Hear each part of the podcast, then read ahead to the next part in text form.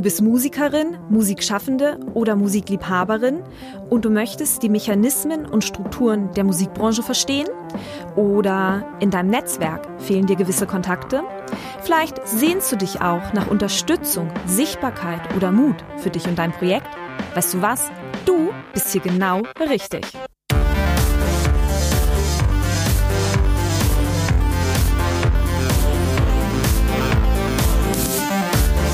Hi und herzlich willkommen zum Podcast von Raketerei. Ich bin Imke Machura, ich wohne in Hamburg und mein Herz schlägt für Musik. Ich habe meine Leidenschaft zum Beruf machen können. Nicht als Musikerin, nein, dafür fehlt mir das Talent. Ich promote, ich bucke, ich manage ein Indie-Label. Ich bin Macherin. Ich bin eine von wenigen und ich frage mich schon lange, warum. Deswegen habe ich mich auf die Suche gemacht und ich habe Antworten gefunden. In dieser Podcast-Serie porträtiere und interviewe ich Frauen, die die Musikbranche prägen und mitgestalten. Ich zeige, wo die Frauen, Ladies und Bitches der Musikbranche stecken. Und noch mehr. Ich beantworte euch durch diese Interviews zentrale Fragen zur Musikbranche, mache auf Vorbilder sowie Vielfalt aufmerksam, empowere und vernetze. Klingt gut, oder?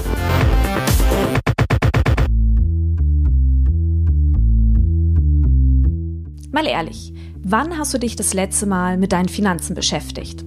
Hast du dir schon einmal Gedanken darüber gemacht, wie es um deine Altersvorsorge steht? Das Thema Geld ist unsexy, aber wichtiger denn je. Wusstest du zum Beispiel, dass 75 Prozent der Frauen eine Rente unter 400 Euro erwartet? In Deutschland ist Altersarmut weiblich. Ich weiß nicht, wie es dir geht, aber ich bin bereits über 30 und ich kann mir vorstellen, eine eigene Familie zu gründen. Nun bin ich eine Frau und werde, sobald ich schwanger bin und in Elternzeit verschwinde, strukturell benachteiligt. Will ich das? Ich denke nicht. Und spätestens an diesem Punkt ist es dann der Zeit, sich über Geld Gedanken zu machen. Und noch viel mehr, nämlich über Geld zu sprechen. Aus diesem Grund habe ich mich mit Marie-Louise Dingler getroffen. Sie spielt Geige und sie ist die eine Hälfte von den Twiolins, einem Violinduo. Wenn man sie fragt, was ihre Kindheit prägt, dann erzählt sie von einem Leben mit Hühnern und Gänsen, von Obstbäumen, von Gemüsebeeten und von einem späteren Studium an der Musikhochschule in Mannheim.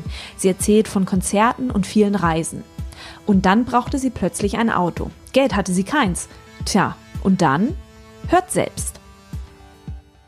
Hi Marie, herzlichen Dank, dass du dir Zeit genommen hast. Hallo Imke. Du bist Musikerin, die ein Händchen für das Finanzielle hat, so würde ich es mal bezeichnen. Lass uns aber zuerst über deine Musik reden. In welchem Genre bist du unterwegs? Also ich bin klassische Musikerin mit Pioniergeist, würde ich sagen. Ich spiele zusammen mit meinem Bruder. Wir sind zusammen die Triolins, spielen auf zwei Geigen. Wir sind das einzige Violindo auf der Welt, die das so intensiv und professionell machen. Und dazu noch haben wir uns einer eigenen neuen Musikrichtung verschrieben. Wir nennen sie die progressive Klassik oder Progressive Classical Music, also wo wir einfach immer auf der neuen, auf der Suche nach neuer Musik für unsere Besetzung sind. Wenn ich dich frage, was deine Musik auszeichnet, wirst du jetzt sicherlich sagen, die Geige. Aber gibt es noch etwas, das eure Musik auszeichnet? Ja, nee, nicht nur die Geige. Also unsere Musik ist ja immer geschrieben für die Geige. Also wir versuchen Musik zu finden, die eben viele Musikstile auch involviert, neu reinnimmt oder neu vermixt und neue Musik entstehen lässt. Wenn man unsere Stücke anguckt, kann man oft sagen, sie ist sehr filmmusikartig, also sehr erzählerisch auch, sieht man ja auch an den Titeln. Ich meine, die Stücke heißen Orient Express oder Windspiel oder Autobahn oder das Leben und Sterben einer Fliege. Wir versuchen einfach immer wieder die, die Klassik ein bisschen zu öffnen, zu erweitern, eben auch um, um Nicht-Klassikhörer zu erreichen. Ähm, wir halten die Stücke kurz. Wir sagen, soll nicht länger sein als fünf Minuten. Wir spielen keine langen Sonaten oder keine langen Konzerte, sondern eben diese kleinen kurzen Stücke, um ja einfach um neue Zielgruppen zu erreichen.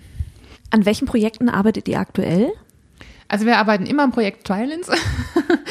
Jetzt aktuell bereiten wir unsere China-Tournee vor, dürfen dort zwei Wochen lang durchs Land fahren und konzertieren. Es sind jetzt schon, ich glaube, acht Konzerte fest. Der chinesische Markt funktioniert natürlich ein bisschen anders. Da müssen wir ein neues Repertoire für lernen. Das proben wir gerade sehr intensiv. Das nächste große Projekt jetzt nach der China-Tournee wird dann unser Wettbewerb wieder sein. Mein Bruder und ich machen einen Kompositionswettbewerb. Wir veranstalten den nächstes Jahr schon im zehnten Jahr sozusagen. Also er findet nur alle drei Jahre statt, aber nächstes Jahr hat er zehnjähriges Jubiläum. Wir haben ihn bisher Crossover Composition Award genannt. Aus unserer damaligen Sicht war Crossover das richtige Wort, weil wir noch gar nicht so viel Ahnung hatten von Marketing und Positionierung und, und Kategorien und äh, Schubladendenken. wollten einfach nur offen sein, Offenheit lassen, eben für die Musik und die Musiker und die Komponisten, äh, weil uns einfach wichtig war, dass ja eben, dass die Musik publikumswirksam ist. Also die Ausschreibung heißt ja auch, die Musik soll das Publikum vom Hocker hauen oder das Publikum begeistern. Und dazu ist eben jede Stilistik darf recht sein sozusagen. Wir werden jetzt zum Jubiläum den Wettbewerb umbenennen eben in Progressive Classical Music Competition weil eben wir festgestellt haben, dass progressiv einfach der richtige Begriff ist, der richtigere Begriff ist und der macht auch die Leute neugierig. Und auch im Klassikbereich ist auch ein bisschen so Crossover ist so ein bisschen verschrien und ich merke immer, wenn ich das Wort progressive benutze, sind so offener. Und der Wettbewerb findet eben nächstes Jahr statt und da beginnt jetzt im Sommer die Organisationsarbeit. Wir haben jetzt schon den Termin festgelegt. Jetzt geht's an Sponsoren suchen, Kalkulation aufstellen, Werbung planen und Ausschreibungen fertig machen und so weiter. Also das startet jetzt alles im Sommer. Das ist eine ganze Menge vor dir. Ich bin über den Blog Madame Moneypenny auf dich aufmerksam geworden. Hier hast du erzählt, wie du dich finanziell gesehen im Prinzip um 180 Grad gedreht hast. Die Überschrift des Blogposts lautete von 1600 Euro auf 18.500 in zwei Jahren. Das ist beachtlich, vor allem unter dem Aspekt, dass die Emotion sich mit den Top 7 Forderungen von Frauen befasst hat. Hier steht tatsächlich auf Platz 1 die finanzielle Unabhängigkeit. Gefolgt von der Forderung Schluss mit sexueller Belästigung auf Platz 2 und auf Platz 3 Verbesserung der Kinderbetreuungssituation. Aber lass uns mal zu dir zurückkommen. Erzähle von deiner damaligen Situation. Nimm uns mal mit in deine Welt. So wie sah es finanziell damals bei dir aus? Ist jetzt inzwischen schon fast drei Jahre her. Ich habe Konzerte gespielt, ich habe nebenbei ein bisschen unterrichtet. Ich habe einfach, das Studium war vorbei, ich habe gearbeitet und war so als Musikerin dabei, ja, uns unsere Karriere immer weiter aufzubauen, anzufangen. Und ich habe einfach gemerkt, klar, ich habe Geld verdient, ich hatte genug zum Leben, ich hatte auch genug, um mir mal Kleidung zu kaufen oder so. Also ich, mir hat es erstmal an nichts gemangelt. Aber wenn zum Beispiel so Dinge waren wie ein neuer Autokauf, weil klar, als Musiker, man braucht ein Auto, man kommt nicht mit dem Zug überall hin, hatte ich plötzlich immer kein Geld. Also ich meine, ich habe sowieso das Auto teile ich mit, mit meinem Bruder. Ich meine, für 10.000 Euro ein Auto kaufen ist für jeden 5.000. Das geht eigentlich noch. Aber trotzdem hatte ich das Geld nie da und mich musste immer dann erstmal von meinem Bruder leihen und dann ihm abstottern. So, das hat mich erstmal gestört, weil erstmal schulde ich nicht gerne Geld und dann dachte ich auch, warum bin ich eigentlich immer so unflexibel? Also in unserer Familie als Einzige, ne? So, warum kann ich das nicht, äh, wie mein Bruder auch, der hat immer ewig viel Geld gespart gehabt, ne? So, warum habe ich das nicht? Und dann darüber hinaus habe ich auch gemerkt, ich habe ich wollte mir die Augen lasern lassen, weil ich ziemlich blind war mit Brille.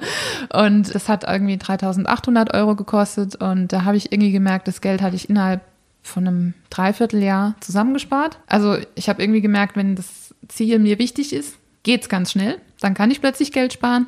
Wenn ich kein Ziel habe, spare ich nicht viel. Also ich, klar, ich hatte irgendwie 1000 Euro irgendwo zurückgelegt. Ich hatte von meinen Eltern noch ein Aktiendepot, das irgendwie auf 600 Euro rumgedümpelt ist, ja. So, das war so meine finanzielle Ausgangssituation. Und da dachte ich irgendwie, das, das kann so nicht, nicht bleiben. Also das möchte ich nicht. Ich möchte flexibler sein. Ich möchte mehr machen können. Ich möchte keine Angst vor einem Autokauf oder einer anderen großen Anschaffung haben. Ich wollte auch einfach, ja, auch diesen Stress, der dann immer wieder kommt, äh, wenn zum Beispiel dann mal eine große Rechnung kommt oder vom Finanzamt irgendwas kommt, der löst ja dann auch manchmal, gerade wenn man wenig hat, eine richtige emotionale Kaskade aus. Das wollte ich einfach nicht mehr haben. Aus welchen Komponenten hat sich damals dein monatliches Gehalt zusammengesetzt? Damals habe ich unterrichtet, privat und hatte zwischen 800 und 1000 Euro monatlich. Dann die Auftritte dazu. Damals muss man sagen, waren die Gagen natürlich niedriger als jetzt. Sagen wir mal so, Jahreseinkommen lag in den Jahren nach dem Studium zwischen 15.000 und 17.000 vor Steuern. Du warst im Prinzip eine Kleinunternehmerin. Ja, du Kleinunternehmerin, beziehungsweise man sagt ja sogar Armutsgrenze in Deutschland ist bei 15.000, also eigentlich fast in dem Bereich sogar. Wie sah dein Lebensstandard damals aus? Kannst du das an, an Eckdaten festmachen, wie ich hatte eine eigene Wohnung oder du hast gerade schon gesagt, du hast dir das Auto mit deinem Bruder geteilt. Also gibt es so Eckpunkte, an denen du festmachen kannst, was für einen Lebensstandard du damals hattest? also den Lebensstandard habe ich eigentlich immer noch. ich habe zwei Zimmerwohnungen in Mannheim. Ja, ich habe, wie gesagt, ein Auto zusammen mit meinem Bruder. Also Urlaub habe ich nie viel gemacht, aber es liegt auch eher am Job. Am, am Geld für den Urlaub. Das war auch so ein bisschen so ein Familiending. Also Urlaub war immer ein bisschen verschrien. Das ist was, was ich mir jetzt angewöhnen muss, in Urlaub zu gehen und mir das zu gönnen. Aber nee, Urlaub habe ich nie viel gemacht, aber auch einfach, weil wir auch super viel im Ausland waren die letzten Jahre und da ist dann manchmal Reisen dann im privaten Rahmen auch manchmal zu viel. Mhm. Welche Rolle spielte Geld in deinem Elternhaus? Ja, in meinem Elternhaus ist es verzwickt und das merke ich auch nach wie vor, dass sich das in meinem Leben ein bisschen widerspiegelt. Bis zu meinem 14. Lebensjahr war mein Vater der Alleinverdiener bei uns im Haus. War, wie gesagt, Unternehmensberater, ab einer gewissen Zeit auch selbstständig und hat sehr, sehr gut verdient. Also im sechsstelligen Bereich. Wir hatten zwei Mercedes in der Garage, wir hatten ein großes Haus in der Pfalz was auch schön war und was auch sehr wichtig war, weil eben, also auch die Ausbildung als klassische Musikerin ist sehr teuer. Ich meine, die Instrumente sind teuer, der Unterricht ist teuer. Dafür war auch immer Geld da. Als ich 14 war, hat mein Vater einen Schlaganfall bekommen und war von heute auf morgen quasi erstmal raus aus dem Leben. Also das, das war ein schwerer Schlaganfall, seitdem quasi schwer behindert und konnte auch erstmal so in seinem Beruf auch nicht mehr direkt zurückkehren. Also das war einfach, ja, dann zu schwierig. Dann hat meine Mutter wieder angefangen zu arbeiten sie hat natürlich immer wieder mal gearbeitet, aber also eigentlich hat sie aufgehört, einen festen Job zu haben, als wir auf die Welt kamen. Sie hat mir damals gesagt, dass sich das einfach auch nicht gelohnt hätte mit der Steuer. Sie hätte quasi dann nur gearbeitet, um Steuern zu bezahlen. Sie sagt aber auch, sie wollte einfach nicht dann weg sein, wenn wir da waren. Also sie wollte auch einfach für uns da sein. Also es mhm. war so die Mischung wohl aus beiden und Sie hat natürlich immer wieder mal als Organistin gearbeitet, hier und da Gottesdienste gespielt oder als Pianistin was gemacht. Nachdem mein Vater dann krank geworden ist, hat sie wieder angefangen, Klavierschüler zu nehmen und hat ganz viele Gesangsvereine geleitet, ist aber nicht wieder in ihren alten Job reingegangen. Also hat nicht versucht, große Stelle in der Kirche zu bekommen als Organistin, sondern hat sich eben so auf dem freiberuflichen Markt quasi wieder positioniert. Hast du von deinem Elternhaus her gelernt, mit Geld umzugehen? Ja, wenig. Also es war, wie gesagt, durchwachsen. Also wir hatten eine Zeit lang sehr großen Luxus zur Verfügung oder viele Mittel und dann von heute auf morgen weniger, beziehungsweise durch diesen Schreck auch, der eben in unserer Familie passiert, wurde erstmal viele gestoppt. Also zum Beispiel sind wir dann erstmal nicht mehr in Urlaube gefahren, ne? nachdem mein Vater dann so krank war. Weil natürlich auch, auch Reha-Maßnahmen viel Geld kosten und klar, ein großes Haus, zwei Autos, das sind ja auch die Lebenshaltungskosten einfach sehr hoch und wenn dann plötzlich nichts mehr reinkommt, muss man erstmal gucken, auch wenn Geld zurückgelegt ist, versucht man natürlich erstmal die Ausgaben zu minimieren. Meine Mutter war immer sehr sparsam. die hat irgendwie immer versucht, ja, Schnäppchen zu bekommen oder alles günstig zu bekommen. Und zum Beispiel, als ich noch vier war, sind wir ausgezogen aus dem Haus und da haben, haben sie zum Beispiel einen Umbau gemacht von einem Schwimmbad in einen Wohnbereich. Dadurch konnten sie das Haus teurer verkaufen. Also meine Mutter war auch immer so viel selber machen, auch Handwerk und gucken, dass man alles günstig kriegt. Also so viel aus dem Geld rausholen wie möglich. Das war so ihre Sache. Mein Vater hat relativ wenig mitgegeben. Der hat mich manchmal die Buchhaltung machen lassen als Kind. Was ein bisschen schwierig war, ich habe nie regelmäßig Taschengeld bekommen. Das habe ich später gemerkt, dass mir das ein bisschen nachhängt. Ich einfach nicht gewohnt bin, dass regelmäßig Geld kommt. Also ich habe schon als Teenager natürlich äh, erste Auftritte gehabt und da auch immer wieder mal Geld bekommen.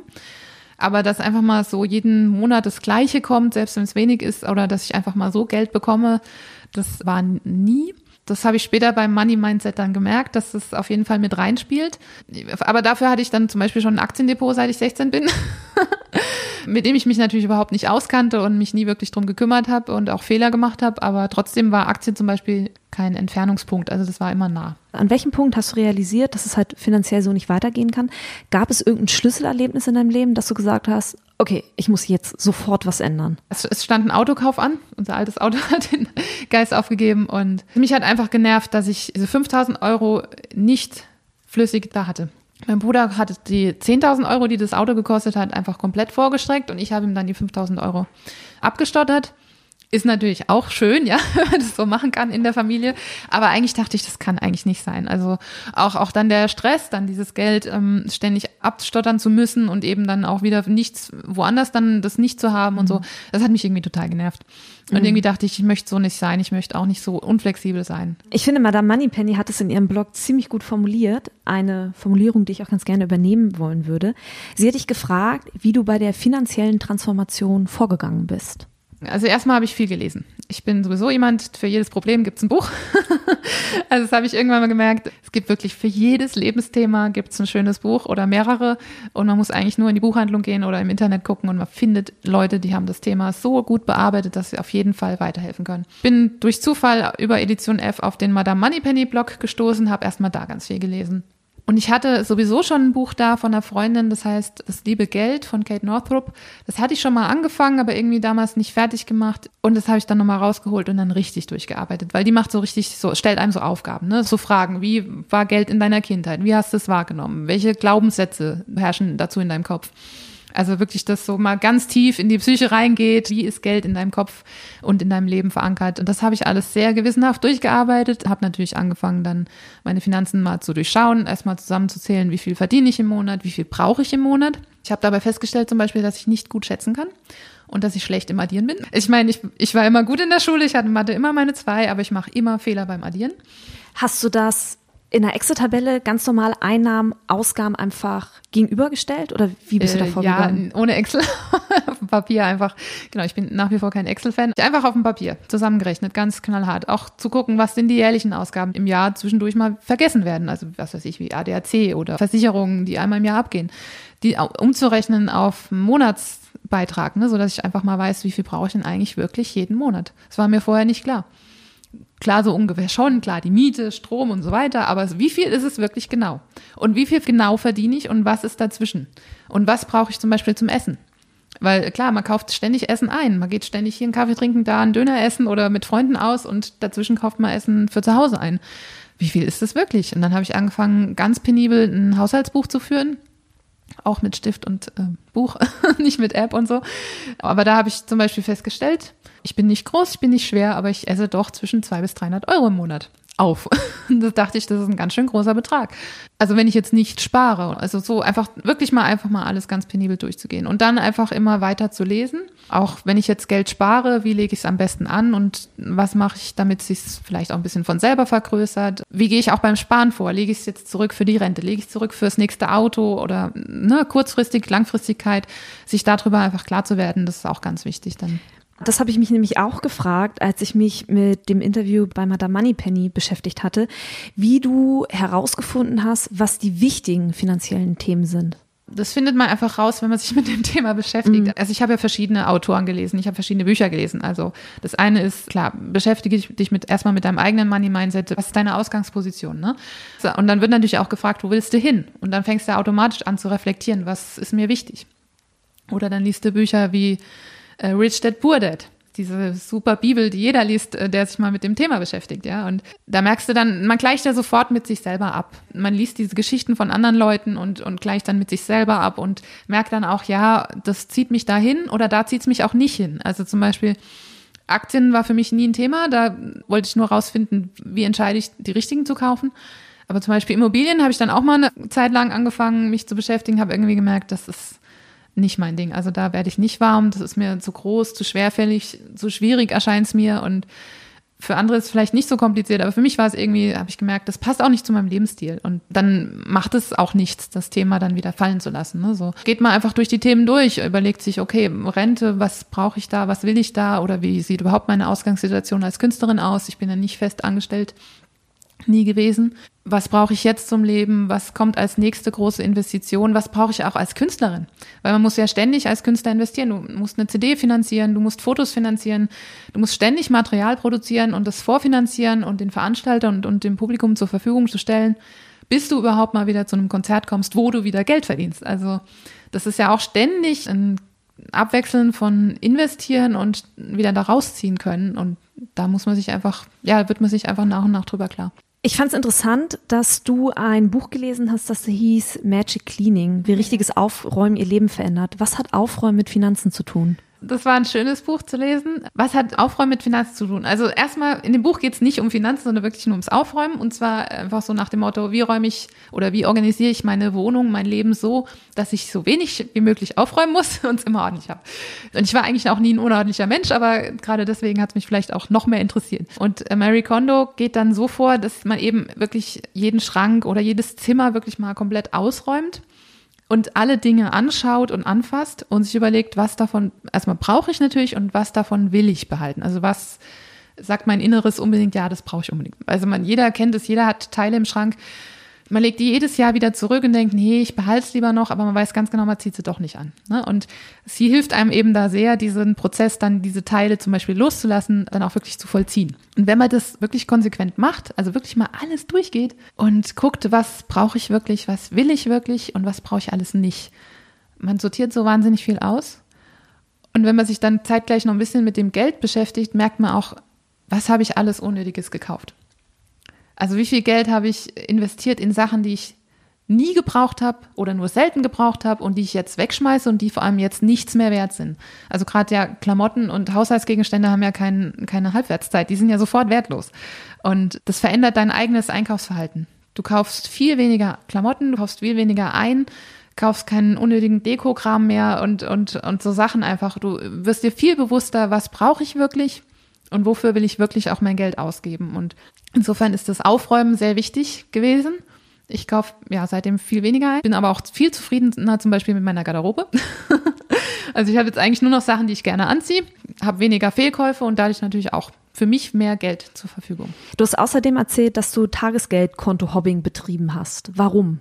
Genau, da, da muss man ein bisschen weiter ausholen. Also mir erschien erstmal, ich hatte wenig Möglichkeiten, mein Einkommen zu steigern. Also, weil das ist so auch einer der Haupttipps, erstmal so zu überlegen, klar, Ausgaben kontrollieren und dann das andere ist Einnahmen steigern. Da fielen mir erstmal weniger Möglichkeiten ein, weil ich wollte nicht noch mehr unterrichten. Und man kann ja niemanden zwingen, einen zu engagieren. Ne? Also Konzerte kommen oder auch nicht. Kann natürlich Akquise machen, es geht aber auch nur eine gewisse Zeit am Tag und ich hatte kein, keine, keine zündende Idee, wie ich jetzt mein Einkommen steigern kann.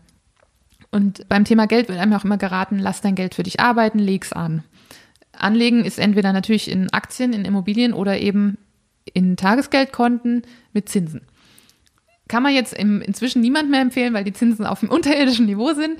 Waren sie eigentlich auch damals schon, aber ich habe es halt damals noch gemacht. Da gab es ein Prozent bei einer Wüstenrotbank zum Beispiel. Und dann habe ich halt, ich hatte irgendwie 8000 Euro zusammengespart, habe die halt ein Jahr da angelegt, dann hatte ich 80 Euro quasi als Zinsen bekommen.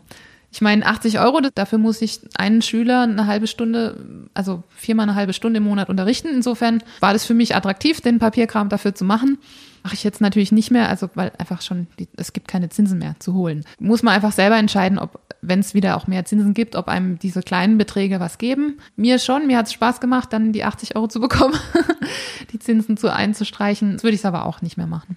Genau, das wäre nämlich genau meine Frage, ob bei diesem Tagesgeldkonto-Hopping Zeit und Nutzen in einem guten Verhältnis standen. Ja, also für mich schon. Also mir hat die Papierarbeit damals nichts ausgemacht. Ich mein Konto öffnen ging relativ schnell man füllt ein Formular auf der Webseite aus, dann kriegt man ein bisschen Post, dann macht man diese ID-Nachweis, entweder über Postident oder inzwischen gibt es ja auch mit Video. Das ging eigentlich relativ schnell und dann überweisen, dann muss man warten. dann, also eigentlich ähm, war das einfach. Also insofern, für mich war es leicht verdientes Geld, weil also ich finde, Unterrichten ist für mich immer m, doch anstrengend und irgendwie am Schreibtisch sitzen, zwei Formulare ausfüllen, ist nicht so anstrengend. Angstthema Aktien. Gibt es so Finanzthemen, vor denen du Angst hattest und wie hast du diese Angst überwunden vor diesen Angstthemen? Also ich glaube, diese Angst hat eigentlich jeder, der anfängt, sich damit zu beschäftigen, äh, sein Geld zu investieren. Weil klar, wir arbeiten alle hart für unser Geld und wir legen es gern zurück. Die Deutschen sind ja Weltmeister im Sparen. Aber wenn man dann wieder liest, dass die Inflation eigentlich mehr als die offiziellen 2% beträgt, sondern eigentlich eher 5%, also man weiß einfach, wenn ich jetzt, was weiß ich, 10.000 Euro gespart habe, die sind in zehn Jahren nicht mehr so viel wert wie jetzt. Da fängt man halt an nachzudenken und überlegt, wie kann ich das aufhalten? Also gerade wenn man als Musiker eben wenig Geld verdient und auch langsam und nur wenig sparen kann. Ich hatte, wie gesagt, schon als Teenager habe ich ein Aktiendepot bekommen. Meine Eltern hatten damals eine Porsche-Aktie gekauft und so ein paar kleinere Sachen, kleinere Firmen. Die Porsche-Aktie war zwischendurch 18.000 Euro wert. Dann wieder runter, dann hat, hat, irgendwann mein Bruder mal angefangen, ja, wir müssen die jetzt verkaufen. Dann war die nur noch 4.000 Euro wert, dann habe ich sie für 4.000 Euro verkauft. Das Geld ist natürlich irgendwann verloren gegangen. Also nicht verloren gegangen, aber ich habe es für irgendwas ausgegeben, ne? irgendwo ein bisschen gespart, aber auch für was ausgegeben. Und die anderen Aktien sind irgendwie total zusammengebrochen und ich hatte da irgendwie ein Depot von 600 Euro. Aber insofern war da so der, der Berührungspunkt, der war schon da. Und bis ich dann investiert habe, habe ich einfach noch ganz viel gelesen. Ich habe überlegt, okay, welche Strategie muss man machen? Ich hatte Susan Levermann gelesen, Der entspannte Weg zum Reichtum. Sehr gutes Buch, sollte man unbedingt lesen, weil sie sich ganz viel mit der Psychologie beschäftigt, die einen als Privatanleger betrifft, wenn man eben anfängt, in Aktien zu investieren. Also zum Beispiel so Sachen, ganz normales Phänomen ist, man investiert gerne in Firmen, die man kennt. Ja, also bekannte Marken, was weiß ich, jeder von uns kennt. In Mannheim kennt jeder SAP und BSF, ne? So andere kennen McDonalds, man kennt Starbucks, ja, das sind bekannte Namen, in die investiert man gerne. Aber sie meint, es gibt natürlich genauso viele Firmen, die man nicht kennt die eventuell sogar noch höhere Renditen haben. Aber einfach weil man sie nicht kennt, hat man ein mulmiges Gefühl. Und sie meint, dieses mulmige Gefühl muss man einfach als, nur als Gefühl wahrnehmen und eben auch überwinden und sich eben dann mit den wirklichen Zahlen beschäftigen. Dann kann man auch in andere Unternehmen mit gutem Gewissen investieren. Weil letztendlich sind wir alle Gefühlsmenschen und werden auch von Gefühlen getrieben. Ne? Oder auch so Sachen, die Börse geht immer rauf und runter. Da muss man psychologisches Rüstzeug haben, um das auszuhalten. Weil ich meine, ich habe mein Gespartes angelegt. Ich will, dass meine 1000 Euro, die ich mir äh, ganz mühsam abgerungen habe, die möchte ich, dass die wachsen und nicht schrumpfen, ja, und am Ende nichts mehr wert sind. Aber das, da muss man eben auch Schwankungen an der Börse aushalten können. Und da hat sie sich eben sehr gut mit dem Thema beschäftigt. Also das Buch war sehr, sehr wichtig. Ansonsten habe ich ganz viel rumgefragt, habe in vielen Blogs gelesen, habe aber auch ganz viel privat rumgefragt, wer investiert wie, sind die erfolgreichen Strategien und habe dann so nach und nach so meinen Weg für mich gefunden. Jetzt hast du ja nicht nur Geld sicherlich für die Altersvorsorge angelegt, sondern du wirst ja sicherlich das gesplittet haben, dass du kurzfristig an Geld rankommst und dass du langfristig Geld zur Verfügung hast. Was würdest du, damit Geld kurzfristig wächst, empfehlen und was würdest du empfehlen, dass man eine tolle Rente hat? Also Anlagetipps darf man ja eigentlich nicht geben. Und ja, für kurzfristigen Wachstum gibt es im Moment eigentlich nichts. Also da kann man nie, niemandem irgendwas empfehlen. Die Tagesgeldkonten sind alle, die Zinsen sind im unterirdischen Niveau. Also da empfehle ich einfach nur, ja, sparen und wissen, wie viel man zurücklegen möchte. Also möchte ich, was weiß ich, drei Monatsgehälter zur Verfügung haben oder mehr. Was steht vielleicht demnächst an, zu gucken, brauche ich ein Auto oder eine andere größere Investition. Und das einfach dann zurücklegen und sparen. Genau. Und langfristig, ja, wie gesagt, Anlagestrategien muss man für sich selber entwickeln. Also da möchte ich auch gar nicht äh, sagen, jeder muss in Aktien investieren oder, oder in ETFs oder so. Da, da muss man sich wirklich einlesen und gucken auch, bei welchem Produkt fühle ich mich am wohlsten, wem glaube ich am ehesten, ne, von den ganzen Gurus und Autoren, den Bloggern und wer hat die ähnliche Lebensrealität wie ich oder eine ganz andere. Da kann ich keinen allgemeinen Tipp geben. Also da würde ich jedem empfehlen, lesen, lesen, lesen, ganz viel lesen und dann ausprobieren. Ne, natürlich, natürlich nicht jetzt gleich mit den großen Beträgen, ja, sondern ruhig mal mit kleinen Beträgen. Man einen ETF-Sparplan von 25 Euro anfangen oder Aktien im Wert von 200, 300 Euro kaufen und die mal ein Jahr behalten. Also da einfach ausprobieren und einfach gucken, wie es sich entwickelt und ja, genau, auch seine Quellen suchen. Also wem glaube ich am ehesten? Also ich hatte irgendwie auch das Glück, dass, dass ich Musikerkollegen hatte, auch zwei Brüder, die so wie ähnlich wie wir freiberuflich arbeiten, aber auch eigentlich im Pop- und Rockbereich.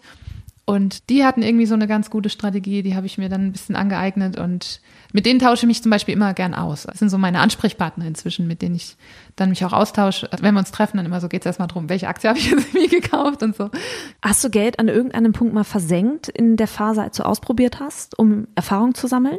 Also klar, ich habe Aktien, die sind jetzt gerade im Minus. also mein Depot ist Gott sei Dank immer im Plus, aber es sind einzelne Aktien sind auch im Minus. Ich weiß allerdings noch nicht, ob ich die schon verkaufe oder noch warte. Das ist so ein bisschen gerade in der Schwebe. Also ich habe jetzt nichts, ich habe jetzt keinen großen Betrag wirklich versenkt, Gott sei Dank. Kann vielleicht noch kommen, aber nee, ich versenke eher Geld in, in, im Sinne von Fehlkäufen in Schuhen oder so. Also das ist immer noch so ein Thema. Wo bist du, als du dich mit Finanzen auseinandergesetzt hast, auf Herausforderungen gestoßen? Also die Herausforderung ist natürlich immer, sich damit überhaupt zu befassen. Weil klar, wir arbeiten alle viel und haben den ganzen Tag Halligalli. Jeder hat ganz Tag zu tun. Es ist auch nach, natürlich auch ein schwieriges Thema. Es sind viele Zahlen, es ist viel auf dem Bildschirm gucken, es ist viel lesen und da einfach immer die Zeit zu finden. Das ist, glaube ich, die Herausforderung. Herausforderung ist auch, sich seiner eigenen Blockaden und Glaubenssätze bewusst zu werden. Also jeder von uns wächst mit Glaubenssätzen zum Thema Geld auf. Also ein Glaubenssatz ist zum Beispiel, Geld verdirbt den Charakter.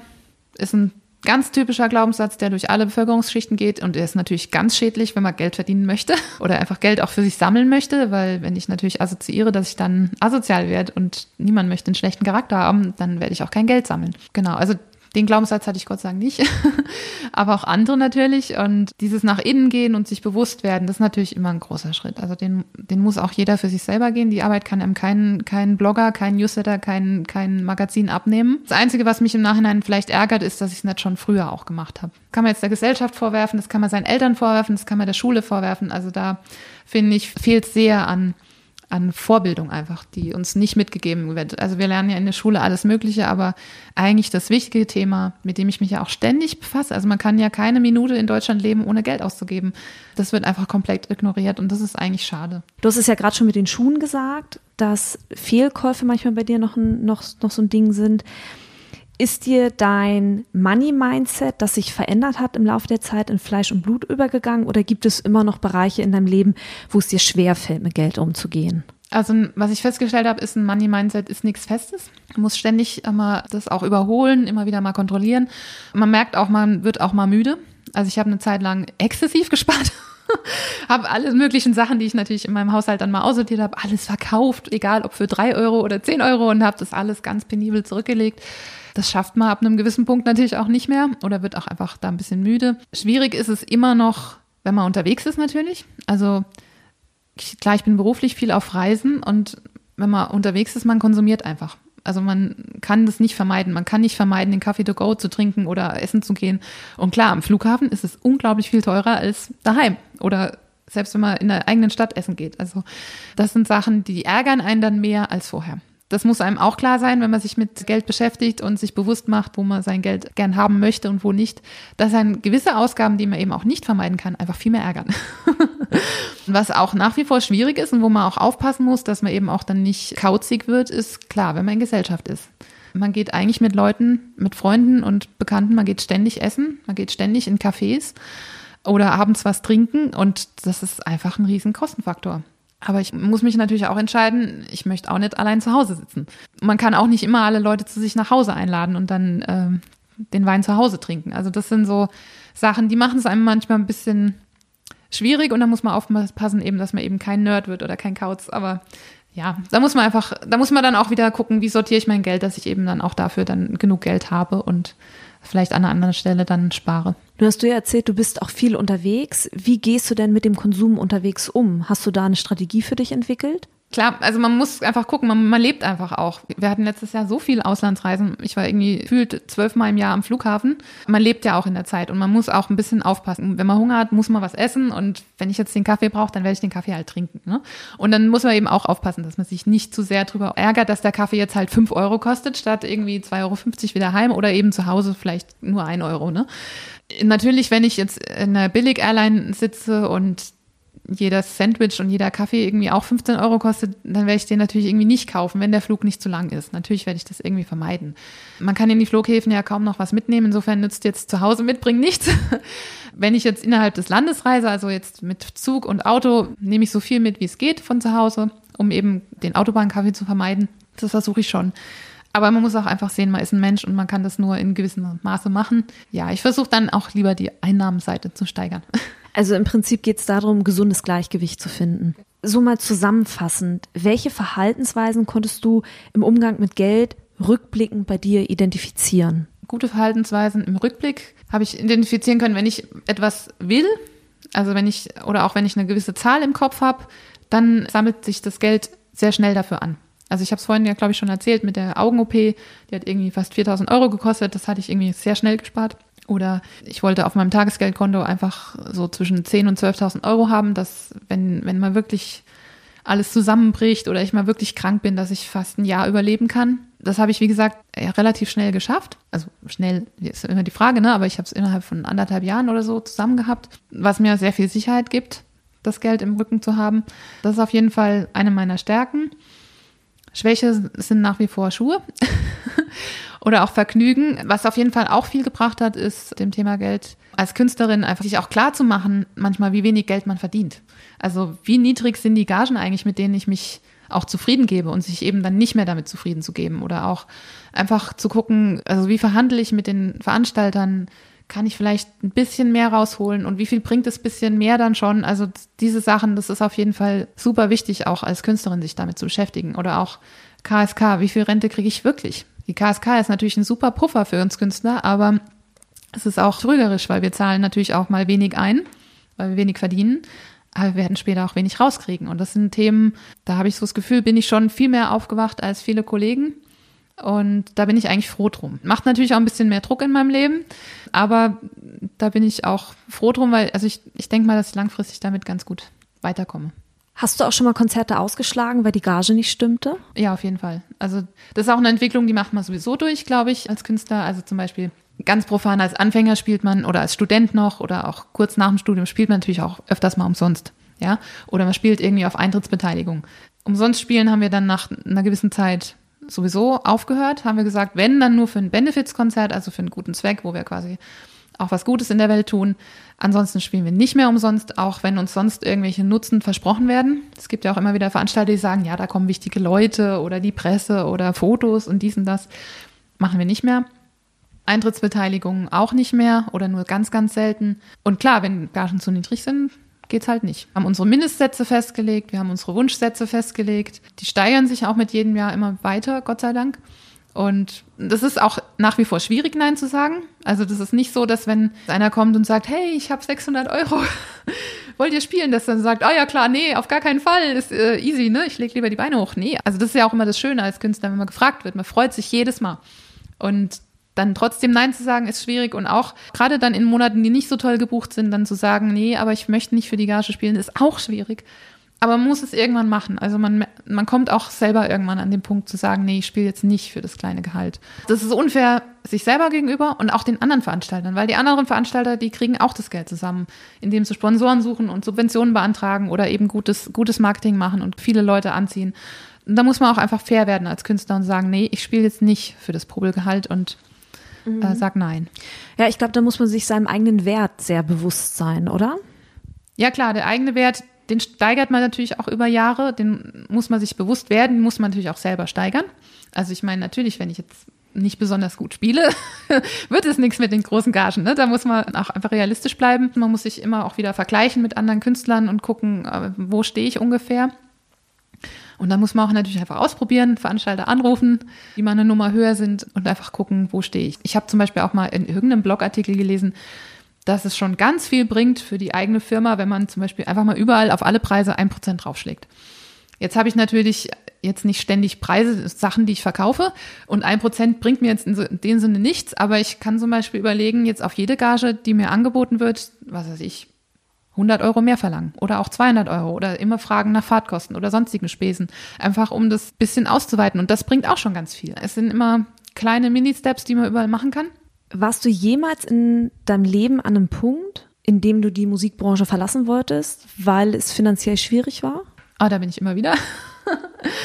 Also ich komme immer wieder an den Punkt, aber das ist auch ein bisschen so Typsache, weil ich bin generell jemand, der sich zu viel Sorgen macht und zu viel Gedanken macht und natürlich habe ich mich mit dem Thema Geld ein bisschen zu viel befasst und lebe jetzt natürlich ein bisschen weniger sorglos in den Tag rein. Wenn jetzt zum Beispiel Monate sind, wo wenig äh, Konzerte gebucht sind oder wenn das Jahr noch nicht so toll gebucht ist oder dann mache ich mir eher mal zu früh Sorgen oder auch wenn die Arbeit einfach zu viel wird. Also man, es hört ja nie auf.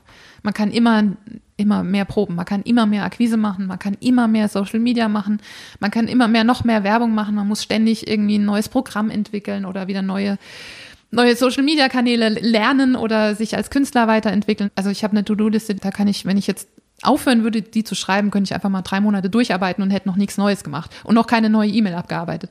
Und es sind manchmal einfach Punkte, da ist man einfach erschöpft und müde und da denke ich manchmal, ach, es wäre so schön, einfach nur Verkäuferin zu sein oder in eine Bank zu gehen oder überhaupt in irgendeine Firma, also wo ich einfach jeden Tag hingehe, mir gesagt wird, was ich mache. Ich muss nicht selbst erfinden, ich muss nicht selber lernen, wie ich mich jetzt selber verkaufe. Ne? So, mir wird einfach vorgegeben, was ich mache und ich habe jeden Monat das gleiche Geld. Da kann man ganz anders sparen zum Beispiel, also wenn man jeden Monat unterschiedliches Geld hat meine Rente wird irgendwie einbezahlt, es wird in die Arbeitslosenversicherung einbezahlt, das habe ich ja alles nicht als Künstlerin. Ne? Meine Krankenversicherung ist abgedeckt. Natürlich, ich habe da immer wieder Fluchtgedanken und Fantasien, dass alles besser und einfacher wäre. Aber da kenne ich mich leider auch gut genug. ich weiß einfach, Routine tötet mich. Jeden Tag glaube ich, also wirklich jeden Tag ins selbe Büro gehen, wäre, glaube ich, nichts für mich. Und ich weiß auch, die Sicherheit in der Firma ist auch nur vermeintlich. Man kann schließlich auch jeden Tag dort seinen Job verlieren. Die Branchen können zusammenbrechen oder neue bauen sich auf. Also äh, Sicherheit ist, ist ein Trugschluss im Leben. Damit muss man einfach klarkommen. Möchtest du noch irgendetwas hinzufügen? Ja, also ich würde mir wünschen, dass mehr Künstler sich früher mit dem Thema Geld beschäftigen es geht jetzt auch nicht nur um die auftretenden Künstler, es geht ja um alle Musiker und Künstler, also alle auch, die unterrichten zum Beispiel. Also, weil es gibt ja immer wieder Gelddiskussionen. Also es gab ja zum Beispiel, der Deutsche Tonkünstlerverband hat ja vor kurzem Honorarrichtlinien rausgegeben. Einfach, wie viel verlange ich, wenn ich einen Gottesdienst begleite? Wie viel verlange ich als Sänger? Wie viel verlange ich als Solist bei einer Hochzeit oder bei einer Beerdigung? Oder wie viel verlange ich beim Unterrichten? Die Standards waren eigentlich meiner Meinung nach richtig. Nicht zu hoch, aber auch nicht zu tief. Und Trotzdem gab es danach natürlich riesige Diskussionen. Also vor allem auf den sozialen Medien haben viele Musiklehrer dann gesagt, nein, das kann ich bei mir nicht verlangen, da würde ich alle meine Schüler verlieren oder die Konkurrenz ist zu groß. Und da denke ich, ey Leute, wacht auf. das geht so nicht weiter. Ihr könnt nicht für ein Appel und ein Ei unterrichten. Ihr seid studierte Musiker. Ihr habt euer ganzes Leben investiert in eure Ausbildung. Ihr habt viel mehr investiert als jeder BWLer oder sonstige Student in eure Ausbildung. Und natürlich, klar, beim Unterrichten, es geht um Kinder und Pädagogik. Man kann jetzt auch nicht 100.000 Euro mehr verdienen, ist klar. Aber ihr könnt auch nicht einfach jetzt zum Beispiel dieselben Preise nehmen wie vor 20 Jahren oder vor zehn Jahren. Ihr müsst jedes Jahr kontinuierlich erhöhen. Und wenn jetzt die Standards, jetzt die vom Tonkünstlerverband rausgegeben worden sind, viel zu hoch sind, natürlich könnt ihr jetzt nicht einen riesen Schritt machen, aber ihr macht kleine Schritte und erhöht es einfach und befasst euch mit dem Thema Geld. Ihr könnt nicht alle am Existenzminimum rumkrebsen. Und wenn die Musik das nicht abwirft, in eurem Leben, dann klar, man kann sich immer Nebenjobs holen. Das ist auch keine Schande. Also es, es gibt vielleicht auch wieder einen Punkt in meinem, meiner Karriere, wo ich wieder unterrichten werde oder mir vielleicht einen anderen Nebenjob suche, weil die Konzerte zu wenig abwerfen. Das ist okay. Ja, also wir müssen alle leben und wir haben auch das Recht drauf, gut zu leben. Man, man vermittelt auch Botschaften mit Preisen und wenn man da einfach immer die, ja, die günstigen Preise anbietet, vermittelt man eben auch, ja, mindere Qualität. Und auch da, da muss man einfach sich bewusst werden, welchen Stand will ich eigentlich wirklich haben. Das war Marie-Louise Dingler. Herzlichen Dank, dass du dir Zeit genommen hast. Ja, gerne.